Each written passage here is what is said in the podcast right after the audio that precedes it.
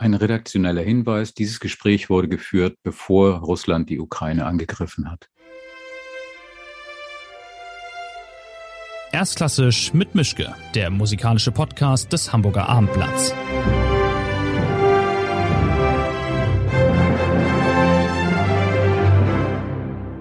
Schönen guten Tag zu einer neuen Folge von Erstklassisch mit Mischke. Wir haben Spätsommer. Ich bin in Hamburg. Mein Gast ist jetzt relativ weit weg in Kanada. Ich glaube, fünf bis sechs Zeitzonen an der Ostküste in Nova Scotia, irgendwo bei Halifax. Ähm, es ist eine Sopranistin, aber es ist nicht irgendeine Sopranistin, sondern Barbara Hannigan, die kanadische Sopranistin, die man hier in Hamburg kennt, spätestens seit der Lulu an der Staatsoper, aber auch ansonsten durch Konzerte in der Elbphilharmonie und durch das, was sie weltweit gemacht hat. So thanks very much for being here, Barbara Hannigan. It's a pleasure having you, and um, I'm looking forward to this talk. Me too. I'm happy to speak with you again. Okay, we've met a few years ago at at Staatsoper because of Lulu you did there, um, but a lot of ha- lot has happened in between. And um, since you don't know what we're doing here re- regularly, um, we always start with either a simple question or a complicated one, and you can you can pick what you want first. Complicated complicated. I hope so. you're not only singing, but you're also conducting. Why don't you use a baton? Is it too male, too dominant, or is it just unnecessary for you? Um, well, I do occasionally use a baton. Um, I did use a baton when I conducted the Rake's Progress. Uh, it was more clear for the orchestra. It was easier on my shoulder because it's a three and a half hour opera and i was the singers were only seeing me on monitor so just seeing the little white stick made it easier.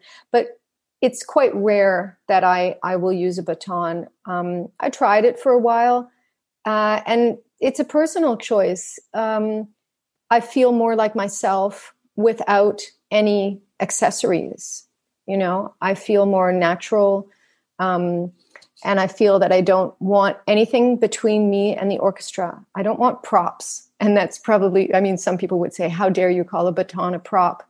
But really, I feel that if they if they can follow me, if they understand what I'm doing, then I, I want it literally just to be in, in the hands and in the, the the physical expression of the body in the most natural form. So um, yeah, that's why.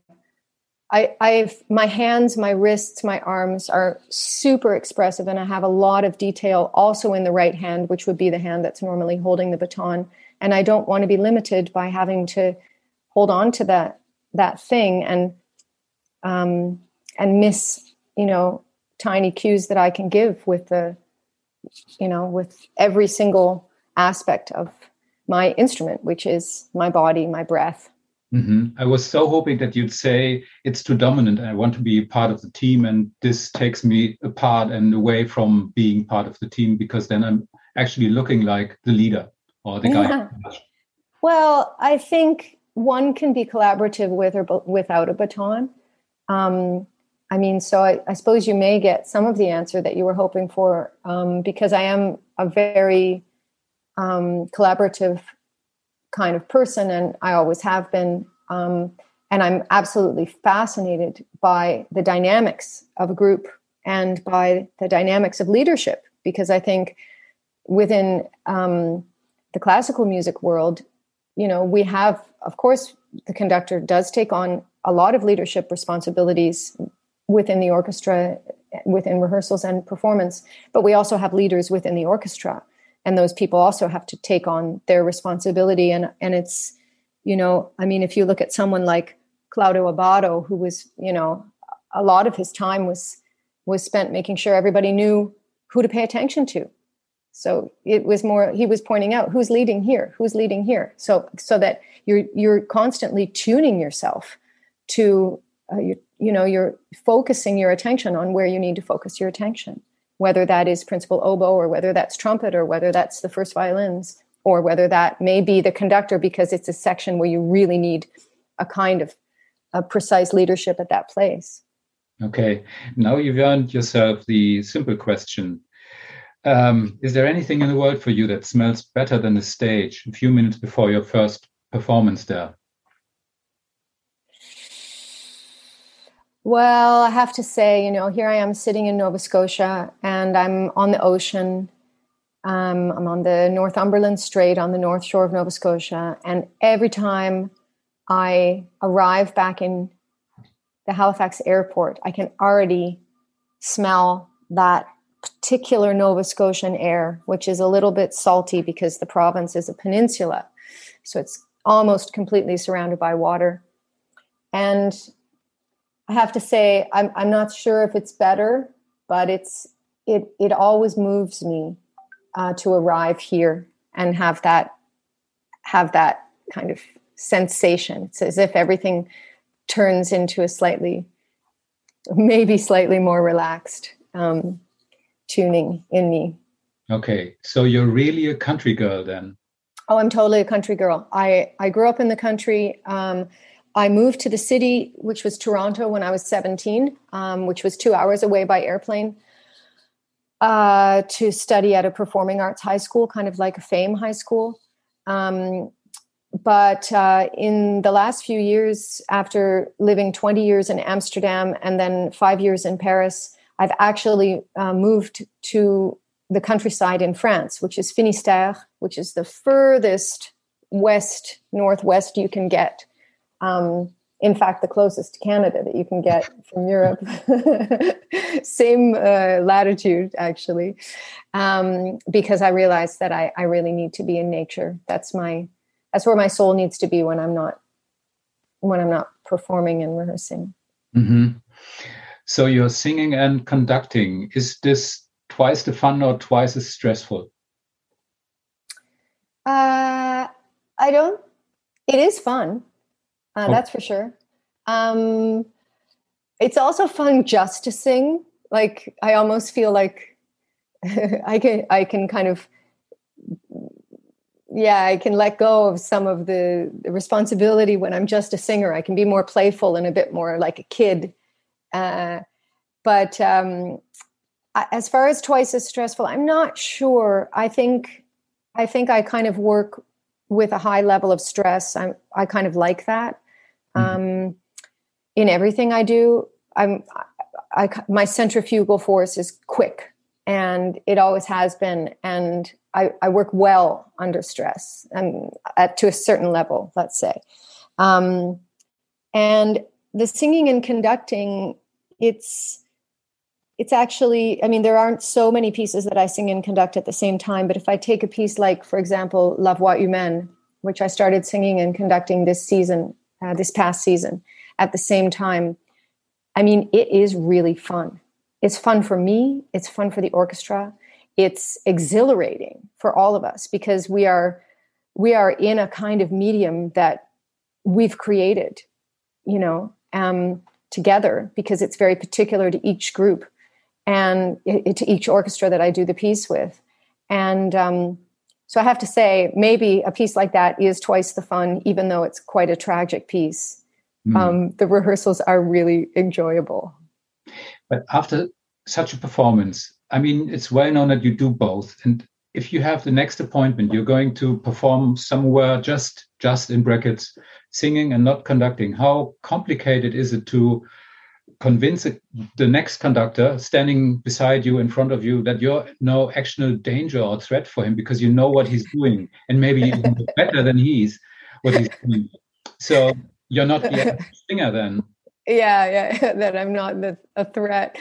Well, I think the thing is, most of the conductors I work with now are people that I I know who are really my colleagues and who I've worked with for a long time, you know, like Simon or, um, you know, I'm trying to think of who am I, who am I actually working with next season?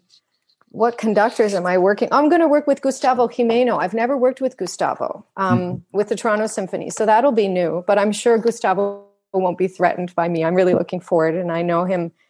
Um, you know, I know him, even though we haven't performed together before.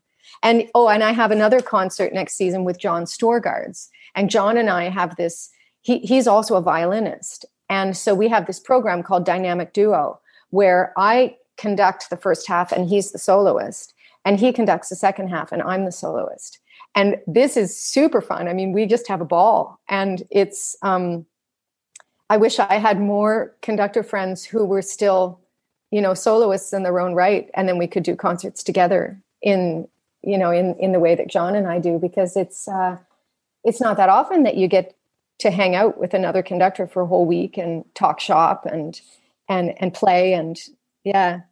So I don't think any. I, I would hope that nobody's threatened by me. I mean, the people that I work with, I'm very careful about who I work with and who I choose to work with, and and I'm sure they are the same. And uh, I'll also sing with Tony Pappano next season, um, and I adore Tony, and uh, I think we have mutual admiration society for one another. So, um, yeah.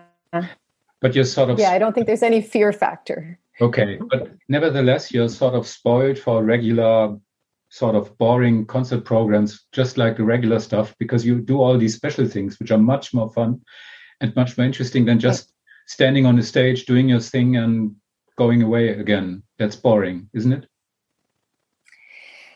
Well, it's probably not boring for some people. I think for some people, they probably really uh, love doing that and like that they come in and do their thing and, and leave. I think for some people that is a sense of security and and enjoyment. And but for me, I've always been creating really special programs, and uh,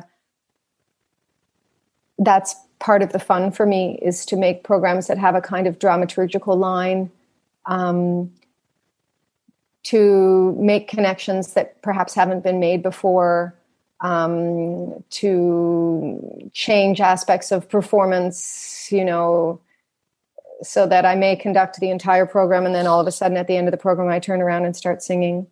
and and it's yeah, it's it, it can be magical for all of us, I think, to realize that there is no one particular way that anything must be done, except hmm. perhaps baking. okay, but um, I know, and it's well known that your first performance was a Stravinsky piece in Paris, I think in 2010, something like that. Yeah. But how did you? I mean, you had to discover your inner conductor somewhat before. Mm. Uh, you had to be convinced of yourself that this might be a good idea going on a stage, not singing, but conducting. It wasn't just click of the moment and in one no. moment you thought I'm singing and in the other one I think, oh, I might be conducting as well. Right. So that, no. has been a process before there must have been a process before that and the sort of thinking process about is this the thing i'm i should be trying what was that like and how did you start thinking about yourself as not only a singer but also being or becoming a, a conductor yeah yeah it wasn't a spur of the moment decision um, to make the conducting debut in 2011 uh, at the Châtelet at the Châtelet in Paris. It was it came with a lot of thought and consideration. And you know i work um, as i said earlier I, I like to work in collaboration. And one of the aspects of collaboration that i appreciate very much and that i'm happy for in myself is that i've always had a talent for finding mentors and for finding you know my lodestars or my guides and so over the years i had some mentors who had suggested to me that conducting may be a path that I would want to pursue. They, they, you know, I would often be told, oh, you know, you sing like a conductor, or you might want to try this someday, or have you considered it? And finally, the opportunity came up um, to do this in Paris. Someone suggested it to me. Rene Bosc, who used to run the Présence Festival of Radio France, he had watched me for several years. He knew me as a singer, and he'd watched me on stage, and he said, "You have this quality in you." And because he wasn't the first to say it, um, and because I I agreed with him, I decided simply to take on that one engagement. I didn't think I'm going to become a conductor. I simply thought I will conduct a concert, which is a different thing. And it was mm-hmm. important for me to make that distinction. In fact, I wouldn't even allow myself on a managerial website or anything to be referred to as a conductor for quite a few years after that. I thought if I'm going to conduct occasionally here and there, the players of the of the orchestra must be asking for me. It cannot come from managers trying to market me or something like that. It has to come from the musicians, and it is on a one time, one you know engagement at a time, you know, one program at a time, and I will explore this. So prior to the actual debut itself, I had prepared with advice from conductor colleagues. I can't say that I'd had lessons, but I had some very good advice. And after that, uh, about a year after that, I started to take lessons. And it was actually Simon Rattle who um, had suggested that I go study with Jorma Panula um, as a pre kind of preparation to then work with Simon himself. And that's how it more or less went. Um, I also had some lessons with David Zinman, who was a wonderful person to bounce ideas off and to discuss music with and go through scores with. And um, I think any conductor will tell you the, the place you learn the most is on the podium. That's where you learn. And you learn all the time. And you constantly improve. And you constantly make mistakes. And you and it's different with every single orchestra. Even if it's a piece you've done many many times it's different with every orchestra because you're dealing with energy. And you're manipulating and galvanizing energy in a very positive sense. And so, so so how many concerts did it how many concerts did it take for you to actually feel secure and be sure that this was the right thing or this had been the right thing to do and to change your posts I think I knew after the very first concert, I knew after the debut that I had made the right choice to explore this. Mm-hmm. I, I, actually I knew just before I went on stage for the debut that this was the right choice. I felt I felt it. It was an absolutely clear uh, gut gut feeling, intuition. Uh, so I knew that I would be exploring it further. And then I think over time, you know, there might have been like, I think I had one engagement that I thought I never want to do this again, but it only happened once. And all the rest of the engagements over time um, were confirmation to me that I needed to keep pursuing this, keep learning, keep developing, keep searching. And, uh, you know, the last, the last four years, I, I think conducting is much more than I think it's 60, 70% of my engagements are conducting. Um, that's how, how it is now. And, and on those engagements, I may or may not sing. Some of them are purely conducting. Some of them I sing, sing something. Some of them are 50, 50, you know, La Voix Humaine, where I'm really doing both at one time for the whole event. Um, but uh, I feel very much that it's, it's my place now. It's really my place. And, and I felt like that you know, to a larger and larger uh, percentage over the last 10 years. And okay. uh, I think I think for, for for many reasons, not just because I I think I have a place on the podium, but I think it's also there is a certain aspect of being in that leadership position, which has repercussions on a on a, a social um, on a social level and on a level as far as perceptions of uh, what is a conductor and what is leadership. Mm-hmm. But regular male and female conductors are often weighed and measured by how many Beethoven, Mahler, Shostakovich, Schubert, Bruckner cycles, whatever the main stuff, by however by how many cycles they've been doing and how good they are in this mainstream repertoire. You don't seem to be one of the conductors uh, too eager about doing Beethoven all over again and again because you you're doing quite different repertoire as far as I know. Or is this yeah. interests you at all? Yeah, I don't really feel that that my place needs to be, or I, I have no interest really in defining it by how much of the canon I have managed to put on my repertoire list. Um, you know, I, I, I I approached Mahler 4 last year for the first time, and I will do it again this season and the following season, and with great joy. And and that's been wonderful for me. But I don't think, oh, I now I want to do a Mahler cycle. No, mm-hmm. I I want to keep exploring Mahler's Fourth Symphony, and then probably I'd like to do Mahler's First Symphony would be the next one that I'd like to do. Um, and as far as Haydn goes, like Haydn's kind of my 200 year old boyfriend. I I absolutely adore his symphonies and I try to program him on almost every concert that I'm doing. And um, I always have my own set of parts for each symphony now, and my own librarian with whom I prepare the parts. Every single um, player has my hand marked parts. You know, so that's, I just, I mean, I think I need to follow my heart and follow my passion.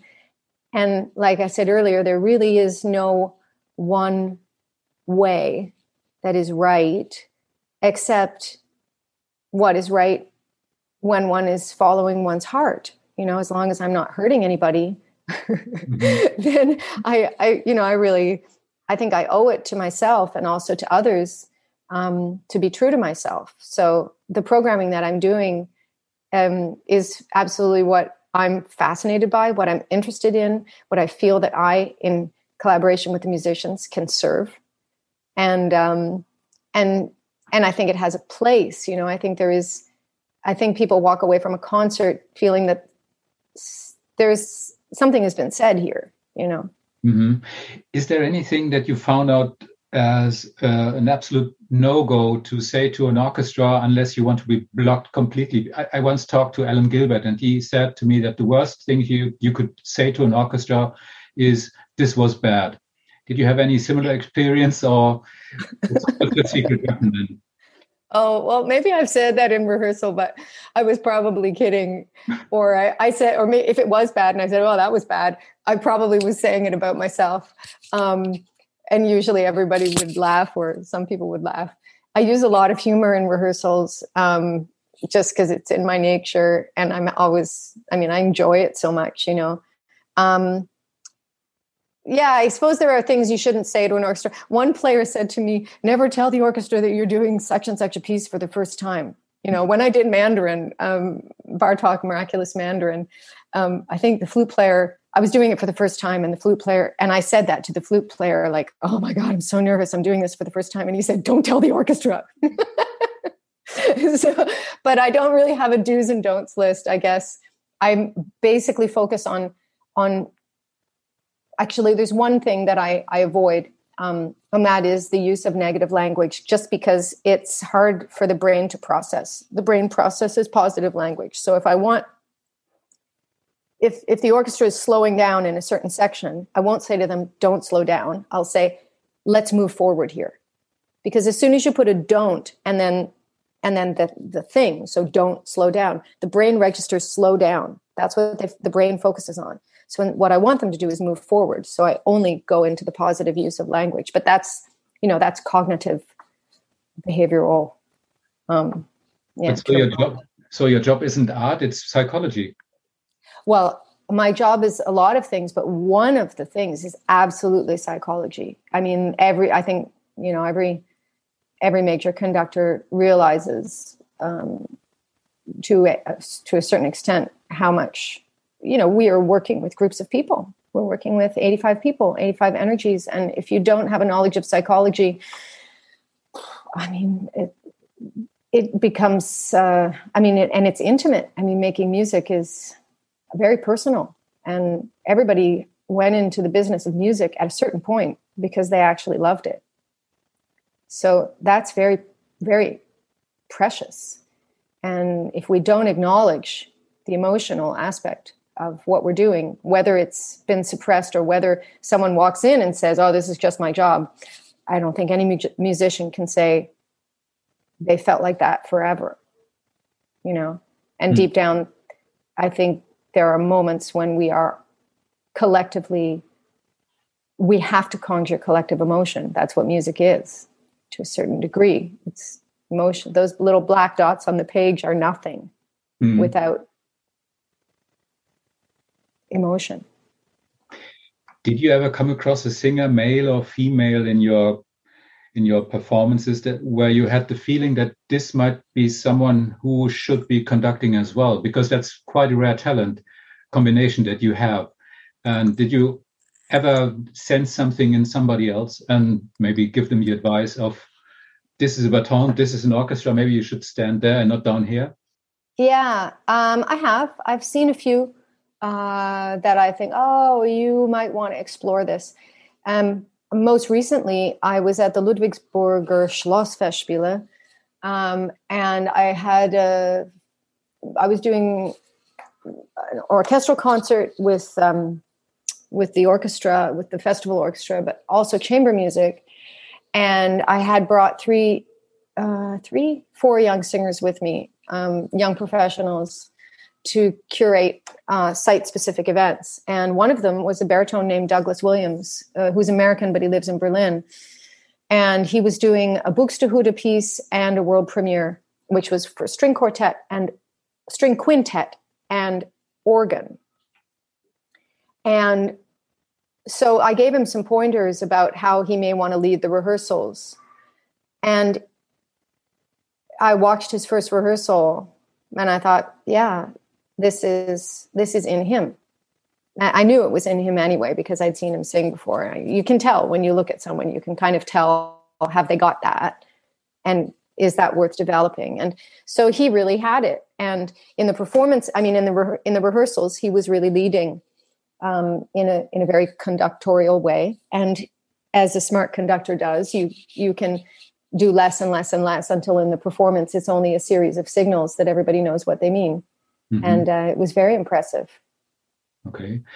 And did you feel that you've become a better singing person because of your conducting, because of now you know better what it's like standing up there and having to uh, obey to whatever's going on in front of you and having to conduct whatever's going in front going on in front of you or did conducting not influence your singing qualities or your singing character or how you perceive yourself as a singer is it is it just two parts of the same two sides of the same medal or did anything actual change in you being a singer that's now conducting as well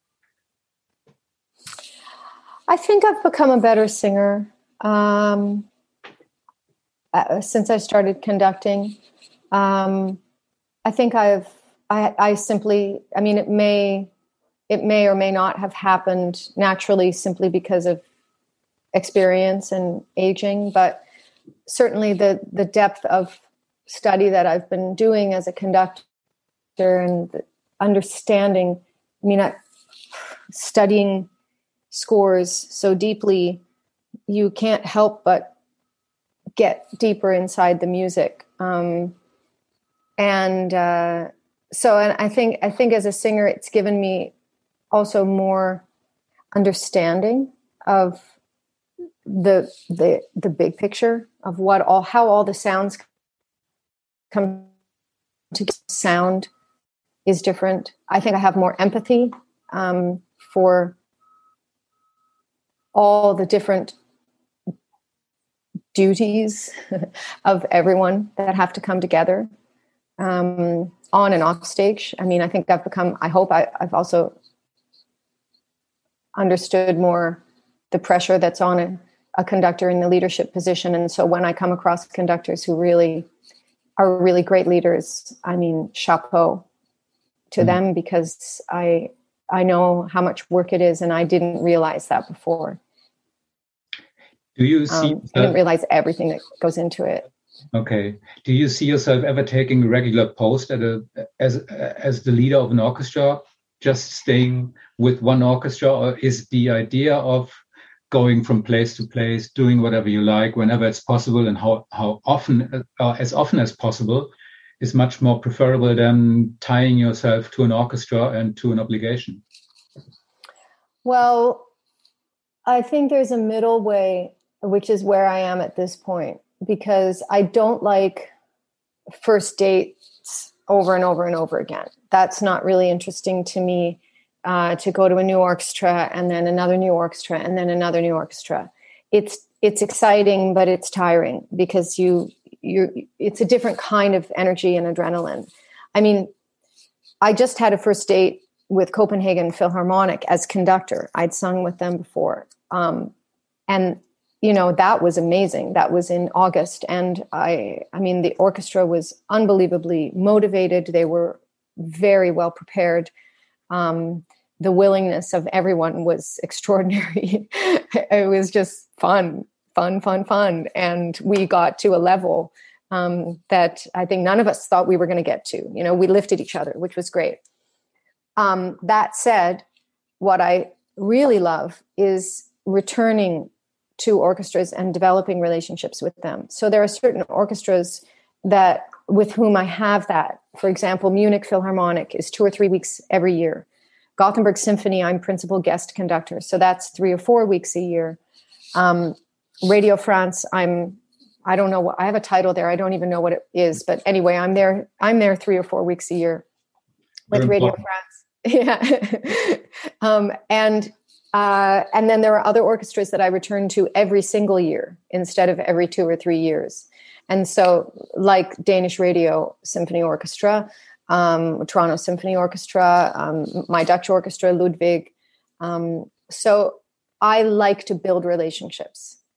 As far as would I like a chief conductor position, which is 12 weeks a year, but I think a, a proper chief conductor position involves so much more because you're really working with with the administrative leadership and planning of the orchestra to a high degree. So I think it is is a very big commitment. Um, I I I would I wouldn't say never. Um, I don't have that in my sights at the moment. I'm not. It's not something that's looming for me as a big interest at the moment. Um, I prefer having several groups with whom I, I feel that we're developing trust and we're developing our particular language together. And we know that that's going to go on for the next years. Mm. Um, thinking of two things I've seen you here. Um, one was Girl Crazy, where you were singing Gershwin and conducting Gershwin at the same time. The other thing was the Lulu, where you were doing gymnastics, not only physical gymnastics, but vocal gymnastics as well. It, has been amazing, amazing performance. Um, but what about the stress that you always have to go the extra mile? I mean, most of your colleagues are very, very pleased with just be, having to be good at one thing. And you always are supposedly forced to do both and to be perfect at both and even at the same time sometimes. So you're always putting i mean you've just said that you like stress but you you're always putting an extra amount of stress into your life. You could yeah. you could have everything easier then but that would be boring as well. Well i would i think the first thing i would address is the use of language because I, you know, you said that why am I forced to go or that I'm putting or the word stress. And for me, it's not, I don't feel, I don't feel those things. I actually, um, I strive for, uh, for my own to achieve my own potential. Mm-hmm. like it's it's really it's fun for me. So i don't feel i mean i don't feel under an obligation to do those things. I i feel like on the other hand you know i could say you're totally right. I am forced because my it's my nature that forces me to do that. And i do put that stress on myself but i also i also embrace that you know stress because it's fun. Like i really you know you the viewers can't really see me but you see me and you see like i'm smiling because it really is fun for me when we did the lulu and, and i did all those acrobatics i went home after eh, once i knew that marthaler wanted us to be a kind of itinerant ac- acrobatic troupe in this production at Hamburg Staatsoper. I went home every day after rehearsal and I went on YouTube and I Googled, you know, acrobatic easy acrobatics for beginners. And i i was like watching videos every night and developing okay what what can i do? You know i guess i was about 45 then. And i was thinking what what of these things can my body actually do? And i knew the guy that was playing the athlete was ivan ludlow. I had worked with him before. I knew he was very strong. He used to be a competitive swimmer. Um, he had shoulders like a mile kilometer wide and so i i would go to him every day take him over to the corner and say okay look at this and let's try this and i'm going to do a handstand now i'm going to flip my legs up over you now you grab me from here and you know and so that for me was really fun because i was developing uh, ways of of stretching myself. And this autumn, I will sing Lulu, the production that I, the very first production I did with Warlikowski, in which I'm on pointe shoes. Oh. And, you know, I'm 50 now, and I'm going back on pointe shoes after after nine years of not having been on point So that's going to hurt, but I, I'm sure that it will also be fun, and I will be happy at the end of every day that my feet hurt and that I'm limping home or whatever, icing my toes or whatever it is that I will have to do this time around. And I mean, so it, it was never a question of something not being enough. I mean, I always come from a place of abundance. I'm always looking at what do I have, um, not what don't I have.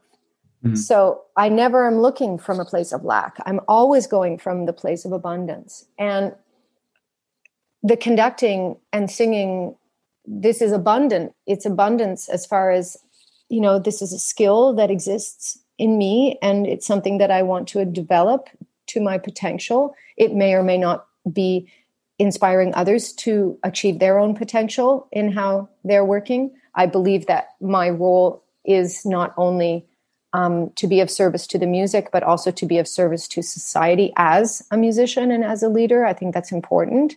Um, I think it's important in our communities to want to to be our best and to sh- to help encourage others to be at their best, whatever that may be. Right? It doesn't have to be in music. It doesn't have to be in something that takes uh, you know uh, uh fifty thousand dollars at a high level university. It can also be in anything. You know another amazing thing that I came across was that you're going to be here in a few months uh, in Hamburg to be part of a small John Zorn festival. And I thought, whoops, is this the same Barbara Hannigan that I've known? Um, what are you going to do there? Is there, is there anything clear yet? Or yes. Be... I know exactly what I'm doing. Okay. I'm singing um, because I've been working with John. I met John in 2015, and John Zorn. He's he's an unbelievable um, creative force. I mean, he's a player, he's a composer, he's an improviser, he's a leader, he's, uh, you know, he's the captain of his own John Zorn army, really. And he, um, I find, I mean, he's a person I consider a friend, but also a mentor. Absolutely. I mean, when I, when I have to, when I have to make big decisions and I need advice, I turn to him uh, as one of the people on, let's say, on my private team who helps helps me make those big decisions. And uh, so I took on a piece of his uh, a few years ago called a few years ago called Jumalattaret, which is a, a piece um, for soprano and piano. Um, and it's unbelievably difficult. You can look up, if you look up like Barbara Hannigan, John Zorn, you'll see two New York Times articles one is one article is only about how much i struggled with learning that piece. And then the other is the review of how it went in new york which is great because it went really well. Um, and i've so i've been singing that piece since um, i guess 2017 or 18 at various festivals classical or jazz or whatever um, in California, in Portugal, in uh, Holland, and in New York. I sang it at the Armory with this unbelievable pianist that works with John a lot named Steve Gosling. Mm-hmm. And now John has written another piece for me, which he wrote during the confinement um, called Split the Lark. And he wrote it for Steve Gosling and I. Again, it's for soprano and piano with text of Emily Dickinson. I also uh, do a piece of John's called um, Pandora's Box, which is for soprano and string quartet, which I performed in New York for the first time uh, two years ago. And uh, that's with the Jack Quartet. And I also, uh, I've also improvised with John um, just a little bit um, on a concert at Beaux-Arts in Brussels, and I'd like to do that more.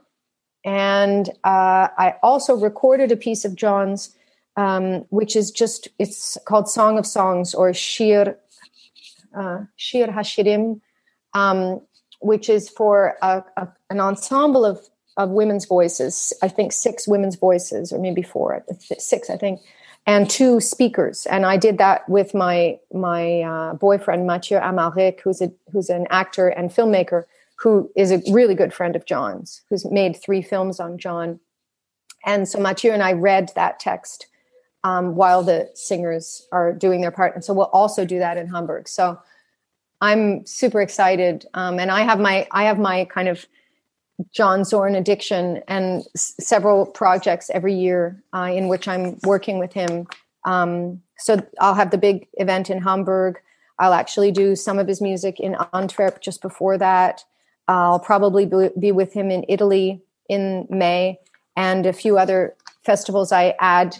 Like I think I'll sing his music in Copenhagen next season and also in Spoleto Festival. So, um, yeah, I mean, it's great. This Yuma piece, it's extraordinary. Okay. It's out of this world. I, I completely didn't know that, but my favorite John Zorn story is always that I've seen him at a jazz festival decades ago with a speed metal band called Napalm Death, and they played played pieces about six seconds long, and whenever one piece was finished, he was giving them hell because something had been wrong, supposedly. You're right. I did this for two hours and it was amazing, amazing. Yeah. And so much noise, so much. Yeah, noise. yeah. But the and John has that. I mean, he has this this energy uh, and i can imagine him doing speed metal or whatever i mean uh, um, and some of the improvisations are super aggressive or like just sound sound sound but he also has this aspect which is totally lyrical in his music and which is very vocal and gentle and i mean it's amazing because he really he just he's a he's free i mean he he avoids all major management he has his own label um, he hires his own musicians. He pays us. All my engagements with, with John Zorn are totally outside anything to do with my with any other management or any other kind of organization. It's just me and John. And yeah, yeah. Um, Christoph von Dohnanyi gave me a classic quote I always pick up whenever I talk to somebody who's conducting, and he said that conducting is not hard, making music is hard. Is that right? That's a good way to put it. Um, I mean, again, language wise, I translate. I always translate it a bit because I don't think of it as making music is hard. I would probably, I mean, the actual physical aspect of conducting, if, if one needs to make something clear, there's any number of ways in which one can do that, which we can all figure it out, you know. I mean, but it's true. It's that where what we need to do is to serve the music. That's what we have to get to. And so it's like we say in Canada, you know, if you can't see the wood for the trees, meaning if you get so caught up in in technical things and you forget the core of the music you forget the big picture of the music whatever the music is demanding and you, and one must stay in contact with that and one must be disciplined enough to create a situation where their technique is serving the music as opposed to the music is in service of the technique. So i think that's what he means and so i say yes i agree. Okay. Um, yeah since you mentioned the word or since you mentioned Canada, and if my archive is not wrong, one of your idols is supposed to be the Canadian pianist Glenn Gould, which is interesting and quite natural in one way, but on the other hand, he did not conduct and he did not sing unless you count whatever he's been doing while performing or recording. If you count this as singing, so why is a pianist your idol as a singer and conductor? Um, well, he was, I mean, he was um, an authentic, creative person. So I think that's the most important thing. Uh, I think he was endlessly curious. Um, he did conduct a little bit. There's a recording of him, I think, conducting Siegfried Idyll, um, but I don't think that was something he did very often. Um, and and he also made radio documentaries. I mean he was a he was a multi talented creative person. And i think for me again it's that that strength of a person following their heart and doing what they need to do um, to fulfill their potential. And that was his so he he followed his heart to leave the performing stage because that was not allowing him to be at his best and he knew he could be at his best in the studio. Um, he was fascinated by Canada and by the landscape and by uh, radio documentary. And he was giving lectures on, I mean, there's this lecture on YouTube of him talking about the Hindemith trumpet sonata or something. I remember I was, I remember when I was younger, I used to laugh at it, but actually it's pretty amazing. You know, he just did that and, um, because it fascinated him. So he was true to himself. And, you know, one may or may not like the way he played the piano. I don't always, if I listened sometimes like for his, his recording of the Moonlight Sonata, I mean, it's like, what? and then on the, but on the other hand, okay, you know what? I'm happy to listen to that. I'm fascinated by why did he, why did he choose to play like that? You know? Um, so, and we all know the famous Bernstein uh, uh, collaborations with Glenn Gould uh, in which Bernstein, you know, made even made an announcement about where who, who's the boss. You know, who's the boss, the soloist or the conductor? And it's a very interesting speech that Bernstein made before the concert, and and I I actually like that he made it because it it helped uh, create a lot of dialogue around that that aspect of music performance. I mean, in a way, the composer is the boss, but then the performers have to take the music away from the composer and bring it to life and then the performers somehow have to have some kind of homogenous um, idea of how they're going to do it. Mm. Is there anything left on your personal bucket list as a singer, like I don't know, some some role, some some concert piece, whatever, or is it is your main idea just humor me, surprise me, and don't bore me, and bring it on? uh, yeah, I mean, I did have a lot of things on the bucket list. Some of them I cro- crossed off because I, I didn't want to. Like Sophie from Rosenkavalier had been on my bucket list. It was a role that I'd always wanted to do. I think the time has passed. I shouldn't be 50 years old singing Sophie on stage now. So I think that's not going to happen. Marie in La Fille du Régiment was also a part that I thought, oh, you know, that is so me. It's so funny, and it's it, I could sing it in my sleep, and it, it would have been really fun and I I didn't take the chances on doing that. So I I regret a little bit that those passed me by. Um, there are some other pieces that I'm still waffling about doing. For example, Erwartung um, of Schoenberg, which probably I'd like to sing. Probably I'd like to do Pierrot Lunaire at some point um, later. I mean, I think you can do that whenever. Um, a piece that was on my bucket list was Samuel Barber, Knoxville summer mm. of 1915. Wonderful piece. Oh, amazing piece. Barber, what an incredible composer.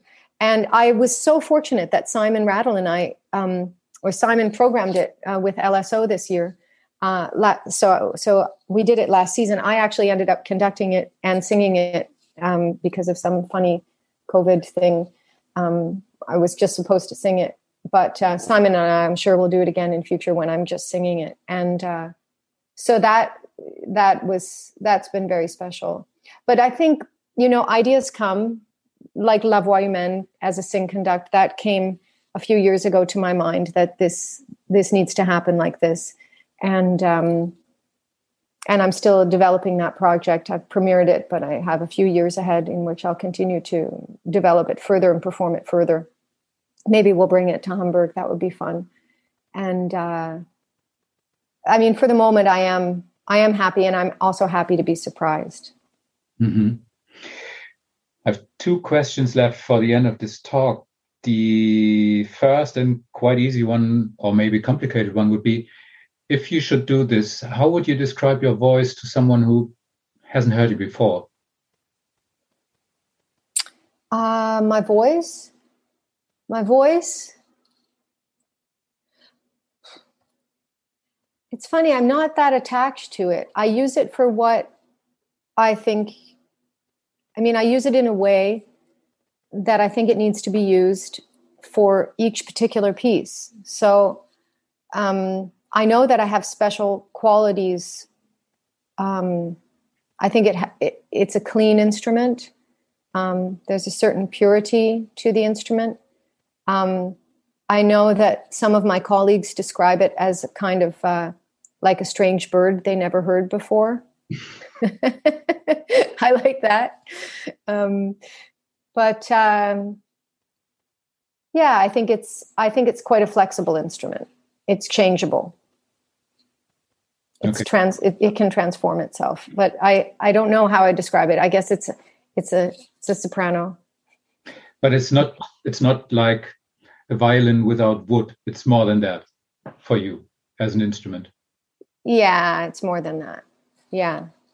I think of it, I mean, when I'm thinking about sound and creating sound, and when I'm in the zone of of working, uh, it's it has kind of aquatic elements to it and uh, textures, um, and it and and it has colors like bluish, you know, transparent, translucent, bluish, aqua there are certain colors that I use a lot um, when I'm when I'm making sound. Um, but I, I wouldn't say it's a. I wouldn't compare it to an to a particular instrument. I'd rather compare it to some kind of some kind of st- strange animal. And I hope that you never have to make this decision. But if you should be forced to quit one or the other, what would be easier for you to stop singing or conducting? I mean, eventually, you know, the voice isn't going to be able to, I mean, I won't be able to sing Lulu anymore, but I suppose I could keep singing. I might, nobody might want to pay to buy a ticket to hear me do that, but that doesn't mean I still, I can't keep doing it. Um, you know, I can have my farewell tour at, in the privacy of my own home every mm-hmm. single year, you know. Um, as far as conducting goes, I mean, yeah, you know, I love that. And I probably can do that longer than I can sing. We've all seen 80 years old plus uh, conductors on the podium. Um, but, you know, if something happened and I couldn't do one or both of those things, I would find something else to do that I would love doing. That's just my nature. As yeah. long as it's creative, I don't see you selling trousers somewhere, but rather no. pictures or selling books or writing books or whatever.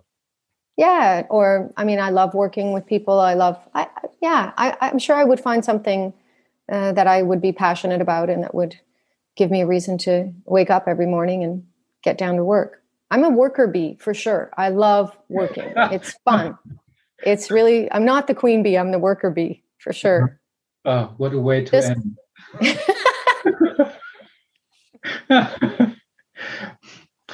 but yeah I, I, we can't end better than this.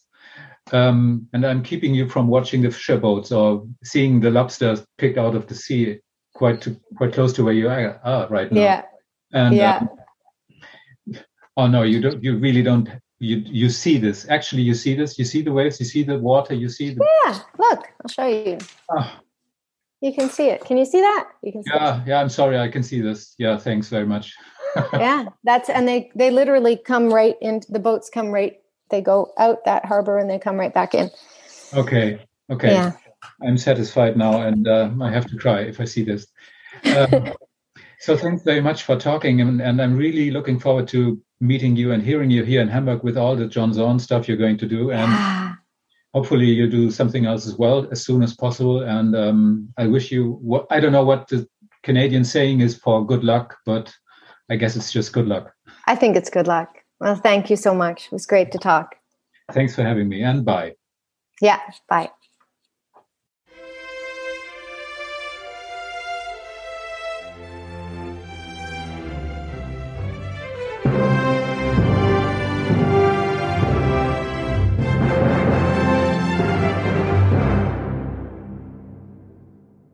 Weitere Podcasts vom Hamburger Abendblatt finden Sie auf abendblatt.de slash podcast.